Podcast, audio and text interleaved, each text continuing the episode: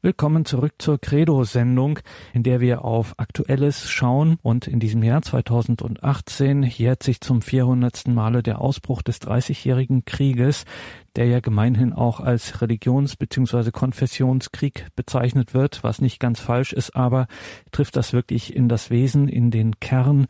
Der Dreißigjährige Krieg, den der Berliner Historiker Herfried Münkler als einen Schlüssel für alle weiteren westlichen Kriege sieht. Dr. Josef Bordert ist Tagespostredakteur, er ist Blogger und Bestsellerautor. Dr. Josef Bordert mit einigen Einsortierungen dieses Gedenkens 400 Jahre 30-jähriger Krieg, was da aus heutiger Sicht dazu zu sagen ist. Dr. Josef Bordert. Ja, vor 400 Jahren begann der 30-jährige Krieg. Daran zu erinnern fällt heute schwer, denn zu weit weg liegen die Ereignisse in der ersten Hälfte des 17. Jahrhunderts, zeitlich aber auch der Sache nach. Katholiken und Protestanten, die sich um die Vorherrschaft in Mitteleuropa streiten, sind in einem heute weitgehend entchristlichten Kontinent kaum noch vermittelbar. Im Vordergrund des Gedenkens steht daher in diesem Jahr der Erste Weltkrieg, der vor 100 Jahren endete. Doch die Erinnerung an den Dreißigjährigen Krieg ist wichtig, heute vielleicht wichtiger denn je. Herfried Münkler zeigt in seinem jüngst erschienenen 1000 Seiten Monumentalwerk mit dem Titel Der Dreißigjährige Krieg, europäische Katastrophe, deutsches Trauma, dass dieser eine Art Mutter aller modernen Kriege war und uns die Geschichte der Neuzeit aufschließt wie kaum ein anderes Ereignis.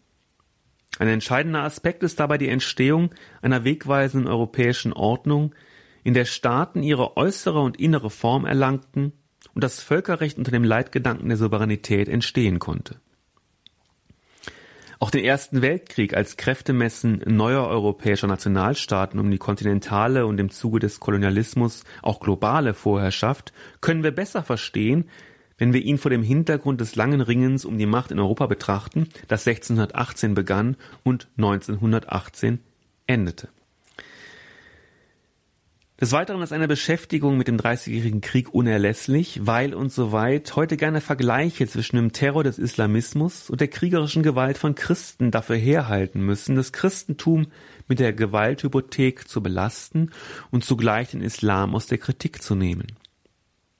So wird eine Kontinuität suggeriert, die Al-Qaida, den IS und andere islamistische Terrorgruppen in eine Traditionslinie mit den Kombattanten des Dreißigjährigen Krieges stellt, um so die Gewaltaffinität von Religion insgesamt nachzuweisen. Motto, ihr wart doch auch nicht besser.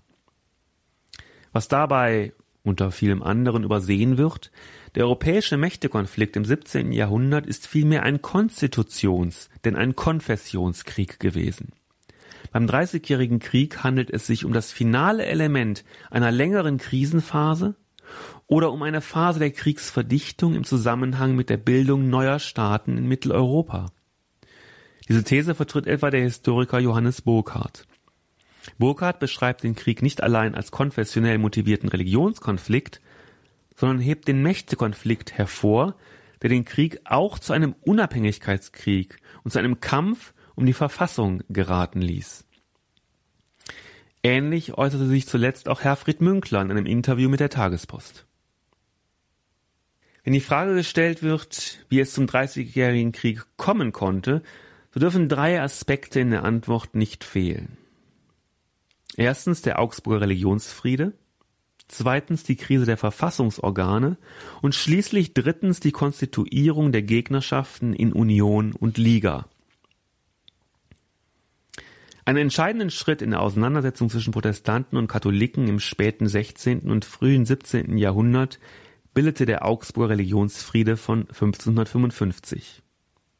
Nach der von Martin Luther ausgelösten Reformationsbewegung kämpften seine Anhänger, die Protestanten, im Reich um die Anerkennung ihrer Konfession, das katholische Establishment an ihrer Spitze der Kaiser hingegen um deren Eindämmung. Nach dem Scheitern des Augsburger Interims 1548, das auf Initiative des Kaisers Karl V.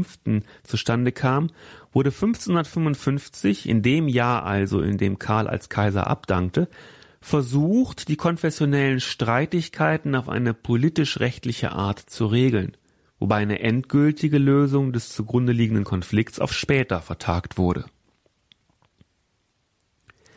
Die auf diese Weise zustande gekommene Vereinbarung enthielt vor allem zwei zentrale Bestimmungen. Erstens wurde die Augsburger Konfession unter den Schutz des allgemeinen Landfriedens gestellt und somit rechtlich anerkannt. Zweitens trat mit dem Ius Reformandi eine Regelung in Kraft, nach welcher der Landesherr das Recht hat, die Konfession zu bestimmen. Später wird dafür die Formel cuius regio eius religio geprägt, also wessen das Land, dessen die Religion.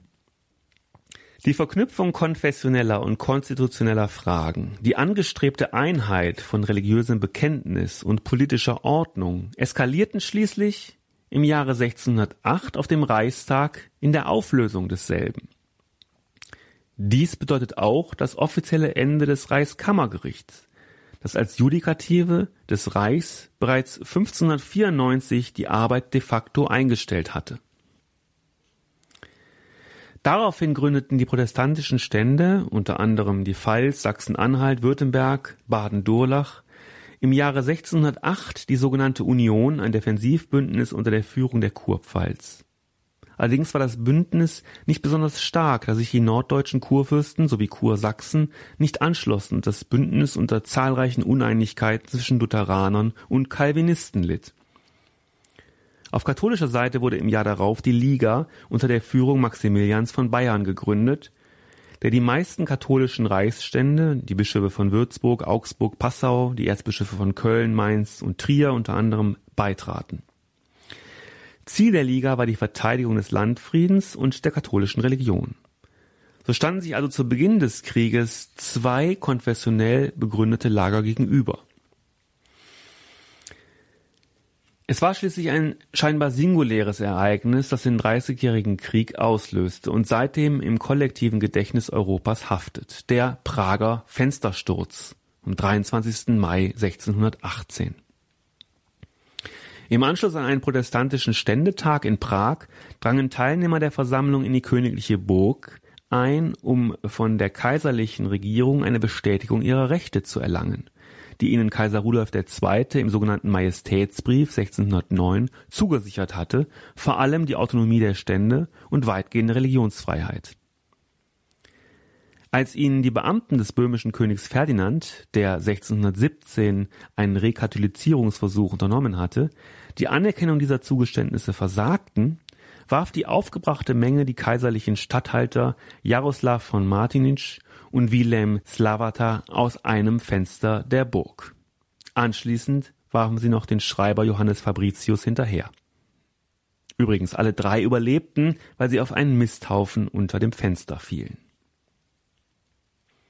Das allerdings löste den Dreißigjährigen Krieg aus. 30 Jahre später, genau am 24. Oktober 1648, beendet der Friedensschluss von Münster und Osnabrück diesen Krieg. Bei den jahrelangen multilateralen Verhandlungen, die von 1643 bis 48 im katholischen Münster und im evangelischen Osnabrück stattfanden, sind Gesandte fast aller europäischen Mächte und der einzelnen Reichsstände beteiligt. Auch im Vertragswerk zeigt sich, dass es den kriegsführenden Parteien weniger um konfessionelle als vielmehr um konstitutionelle Fragen ging. Der europäische Mächtekonflikt im Dreißigjährigen Krieg ist also nur zu einem Teil dem Topos Religion zuzuordnen. Ähnliches gilt für viele gewaltsame Konflikte der Neuzeit, die, zum Teil bis heute, auch konfessionell katalysiert wurden und werden, man denke etwa an Nordirland. Doch auch dort sind ethnische und nationalistische Motive weit stärker als die Wirkung konfessioneller Unterschiede. Nur weil Menschen eine andere christliche Konfession haben, schießen sie nicht aufeinander. Und sie fielen im 17. Jahrhundert auch nicht bloß aus religiösen Gründen übereinander her. Sagt Dr. Josef Bordert anlässlich 400 Jahre 30-jähriger Krieg. Dr. Josef Bordert, Tagespostredakteur, Blogger und Bestsellerautor, unter anderem bekannt durch sein Buch von Ablasshandel bis Zölibat, das Sündenregister der katholischen Kirche.